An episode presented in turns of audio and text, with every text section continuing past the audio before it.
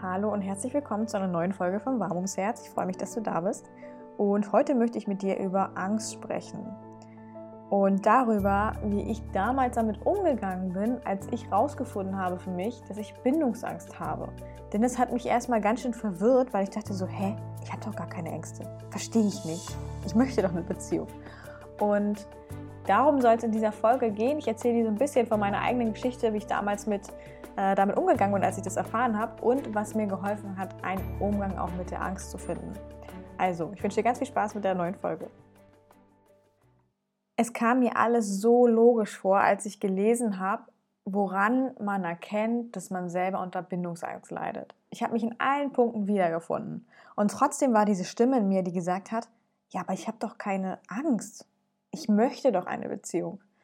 Und das war so der Punkt, wo ich erstmal das verdauen musste und verstehen durfte, dass Angst nicht gleich Angst ist. Und da kommen wir schon zum springenden Punkt, weil das, was wir ja kennen, ist die greifbare Angst. Ja, also wenn, wenn ich zum Beispiel Angst vor Spinnen habe, dann kann ich mir das vorstellen. Genauso wie die Angst vor Höhe oder vielleicht vor Situationen, wo ich weiß, oh, das habe ich vorher noch nie gemacht, ich weiß nicht, ob das gut ist, ob ich das kann. Ne? Also wenn ich da zum Beispiel an Situationen denke, wo ich vor vielen Menschen sprechen musste und auch heute noch, dann äh, kriege ich schon ordentlich das Bibbern. Und das ist alles was, was ich mir gut vorstellen konnte, wo ich dachte, so, ja, klar, kann ich nachvollziehen. Aber als ich mich dann da näher mit beschäftigt habe und gemerkt habe, ja, aber Bindungsangst, das passt ja nicht. Ich möchte doch eine Beziehung. Und dazu möchte ich kurz ein bisschen ausholen, denn natürlich erfüllt Angst ihren Zweck. Wenn wir ganz, ganz, ganz weit zurückdenken, wo wir noch in Höhlen gelebt haben, dann hat Angst dort eine wichtige Rolle gespielt. Wir mussten uns damals vor Säbelzahntiger in Sicherheit bringen. Da ging es wirklich um unser Überleben. Das heißt, Angst kann uns auch mobilisieren, uns in Sicherheit zu bringen, zu fliehen. Und auf der anderen Seite gibt es auch die lähmende Angst. Und das ist dann wie in meinem Beispiel eben genannt, dass du eventuell dann beim Vortrag merkst, dass dir dann die Stimme wegbleibt, dass du wie gelähmt bist. Und das ist in dem Fall dann die lähmende Angst. Und beides ist quasi ein Mitbringsel aus ganz, ganz alten Zeiten. Und dieses Mitbringsel funktioniert immer noch reibungslos in unserem System. Nur haben wir es heute ja nicht mehr mit einem Säbelzahntiger zu tun, sondern mit Situationen, die wir in Anführungsstrichen eigentlich gut handeln können. Ja, es geht ja nicht mehr ums pure Überleben. Unser Angstsystem funktioniert aber immer noch genauso wie früher. Das bedeutet, dass wir immer noch die Impulse teilweise haben, zu fliehen oder zu erstarren. Und das ist super wichtig zu wissen, weil wir so verstehen, dass diese Symptome, die sich zeigen, eben aus einem sehr, sehr, sehr alten Kontext entstanden sind. Und es geht jetzt darum, dass wir unserem System klar machen, hey, du bist hier 2023 in Sicherheit. Du kämpfst hier gerade nicht um dein Überleben. Nun hat sich für mich also die Frage gestellt, okay, aber es geht ja nicht um mein pures Überleben hier. Wieso habe ich also Angst? Und da müssen wir jetzt anfangen zu differenzieren, weil wenn du dich normal im Alltag bewegst und du stößt dann auf Situationen, wo du vielleicht kurz Angst verspürst, weil du irgendwie merkst, so, oh krass, da kommt gerade ein Auto auf mich zu und ich muss einen Schritt zurückspringen, weil sonst hätte es mich erwischt, dann ist es eine Angst, die ja total hilfreich ist, weil du dich schnell mobilisierst und einmal einen Schritt zurückspringst. Das, was dann passiert, ist, dass du schnell wieder merkst, okay, krass, ich bin in Sicherheit, ist alles gut, du entspannst dich wieder. Und das, was wir aber oder was ich erlebt habe in meinen Beziehungen, ist, dass sich ein ganz altes Trauma von mir immer wiederholt hat. Und wenn wir uns Trauma genauer ansehen, dann bedeutet Trauma eigentlich nur, dass du dich in einer psychischen Ausnahmesituation befunden hast und diese nicht bewältigen und verarbeiten konntest. Und dies kann uns als Kinder eben sehr schnell passieren, wenn unsere Bedürfnisse nicht berücksichtigt worden, wir emotional nicht gut versorgt worden und so weiter.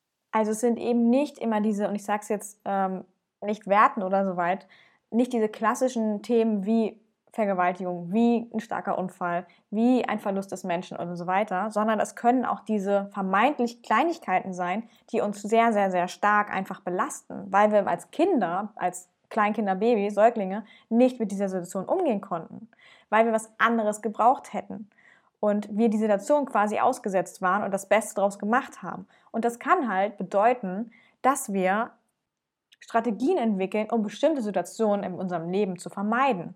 Und das ist in meinem Fall, dass ich Beziehungen vermeide. dass ich Beziehungen nur bis zu einem bestimmten Punkt eingehe und dann merke, nee, ab jetzt bis tief, das kann ich nicht. Das würde bedeuten, dass ich mich mehr öffnen müsste. Das würde bedeuten, dass der Mensch mich wirklich sehen würde und dass er vielleicht sehen würde, was in mir vorgeht, wer ich wirklich in meinem Inneren bin, wie verkorkst ich bin, wie falsch ich mich fühle, wie kaputt ich einfach bin, ja. Und das ist der Mechanismus, der da einfach hintersteckt, dass mein System sagt, bis hier und nicht weiter.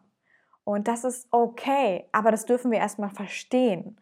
Und es ist, ich bin zwar ein Riesenverfechter von Körperarbeit, aber wir müssen oder sollten unseren Verstand immer auch mit einbeziehen, weil natürlich dann diese Fragen, unser Verstand arbeitet einfach so, beantwortet werden wollen. Aber warum ist das so? Natürlich finden wir nicht auf immer alles eine Lösung, weil einfach viele Traumata, wenn sie sehr, sehr, sehr früh passiert sind, wir dann zwar reinspüren können und fühlen, ob es unsere Wahrheit ist, aber wir nicht immer unbedingt die Antworten bekommen, die unser Verstand hören möchte. Und das ist aber meiner Meinung nach auch gar nicht so wichtig, weil wir mit dieser körperlichen Komponente schon sehr, sehr, sehr viel auflösen und verarbeiten können nachträglich. Aber nun zurück zu der Situation, wo ich gemerkt habe, ach krass, ich habe Bindungsangst. Und das war halt so ein Moment, wo ich gemerkt habe, dass diese Angst für mich nicht greifbar war. Ich konnte sie nicht einordnen, weil sie für mich keinen Sinn gemacht hat. Ich habe in dem Moment gedacht, so, ja, aber ich möchte ja Beziehung. Ich möchte das unbedingt. Also warum sollte ich Angst haben? Und ich durfte dann erfahren, dass mein System halt eben an einem bestimmten Punkt anfängt, Angst zu bekommen. Dass es nicht darum geht, dass ich grundsätzlich nicht irgendwie eine Beziehung möchte, sondern dass mein, mein System irgendwann ab einem bestimmten Punkt sagt, das ist jetzt zu deep das ist jetzt nicht sicher für mich. Ich weiß nicht, ob wir weitergehen sollten. Lass uns mal lieber wieder mh, hm, schnell verpieseln, ja? Trenn dich mal lieber. Das sind dann die ganzen Symptome, die wir als äh, Bindungsängstler kennen. Dass wir uns eingeengt fühlen, dass wir schnell raus müssen. Das zeigt sich dann in dem Moment. Und dadurch habe ich dann angefangen, mich mehr mit Ängsten auseinanderzusetzen und vor allem mit der Angst, die Beziehung irgendwie nicht duldet hat, beziehungsweise ab einem bestimmten Punkt nicht. Und diese Reise war super spannend, weil ich gemerkt habe, wie sehr ich teilweise diese Angst nicht in meinem System haben wollte. Ich habe mich so krass gegen diese Angst gewehrt und habe gesagt, du gehörst nicht zu mir, ich will dich nicht haben. Ich habe extrem Widerstand aufgebaut. Und was dann passiert ist, ist, dass die Angst, also die Bindungsangst sich noch vehementer gezeigt hat. Weil das, was du nicht haben willst, verstärkt sich einfach. Und das war so ein riesen Learning immer und immer wieder für mich, dass ich verstehe, es bringt nichts gegen deine eigene Angst anzukämpfen. Sie gehört eben zu dir. Sie hat ihre Gründe. Es geht darum, mit, dich mit deiner Angst eher zu verbünden und zu sagen, hey, ich möchte dich verstehen. Ich möchte verstehen, bevor du Angst hast. Die Angst zuzulassen, auch sie wirklich mal zu spüren. Ich habe sie so heftig unterdrückt, weil ich das nicht war. Also ich wollte es einfach nicht fühlen, weil es mich so übermannt hat. Und ich habe mich dann in kleinen Schritten mit dieser Angst verbunden und sie zugelassen, sie immer so ein Häppchenweise gefühlt. Und dieses Fühlen ist so ausschlaggebend, wirklich. Ich habe echt lange gebraucht, das heißt lange, eigentlich rückblickend nicht lange, aber es kam mir in dem Moment lange vor, mm, zu lernen, was es überhaupt bedeutet, sich mit seinen Gefühlen zu verbinden und im Körper zuzulassen. Ich hatte so eine Sperre dagegen, ich habe mich so gewehrt dagegen und es war unfassbar krass zu spüren, was es bedeutet, diese Angst in meinem Körper zuzulassen und wie sich dann die Situation entspannt für mich. Wenn ich sie einfach nur mal da sein lasse, wenn ich sie annehmen kann, ihr Raum gebe, ihr Verständnis übergegen habe. Das hat so viel Weichheit in diese Angst gebracht, so viel mehr Liebe auch zu mir selbst. Das ist ja immer ein Ja zu uns selbst, wenn wir sagen, ja, ich kann nachvollziehen, dass das, was in mir gerade passiert, irgendwo auch seinen Sinn hat, beziehungsweise seinen Grund. Und das möchte ich dir so sehr mit ans Herz legen, dass deine Angst dir nichts Schlechtes will. Sie will dich auf etwas Altes hinweisen, wo du vielleicht noch nicht verarbeitet hast, wo du vielleicht eine Erfahrung gemacht hast, die dich so, so krass irgendwie beeinträchtigt heute noch. Und versuch dich mit dieser Angst auseinanderzusetzen und eher diese, hm, diese schwarze Wolke zu nehmen, sage ich auch immer. Ne? Es hat immer so was Bedrohliches, diese Angst. Und wenn wir dann das erste Mal in Kontakt gehen mit der Angst, merken wir sie, ach krass, ja, es ist eigentlich gar nicht so schlimm. Ja, es fühlt sich natürlich nicht gut an, aber ich werde deswegen nicht sterben, wenn ich dieses Gefühl zulasse. Und das ist wirklich Übungssache. Und das, was ich hier übrigens gerade geschildert habe, nennt sich passive Bindungsangst. Ja? Das sind die Menschen, die eine Beziehung wollen, die sogar oft auch in der Beziehung sind, aber an einem bestimmten Punkt nicht weiterkommen und abbrechen und sagen, ich kann das hier nicht vertiefen. Dann gibt es auf der anderen Seite die aktiven Bindungsängstlerinnen. Und das sind die, die von vornherein sagen, ich kann nicht in eine Beziehung. Das, ist, das kommt für mich nicht in Frage. Das sind eher die Menschen, die die Einzelgänger bleiben und sagen, ich komme super alleine zurecht. Oder sich eben nicht auf eine feste Beziehung einlassen. Das sind die, die auch lieber One-Night-Stands haben oder Techtelmechtel und ja, wie gesagt, sich nicht auf eine feste Beziehung einlassen. So, ich hoffe, du hast heute wieder ganz viel für dich mitnehmen können. Ähm, ich freue mich wahnsinnig, wenn du mir Feedback da lässt, wenn du mir sagst, wie dir die Folge gefallen hat und äh, hör gern von dir über Instagram.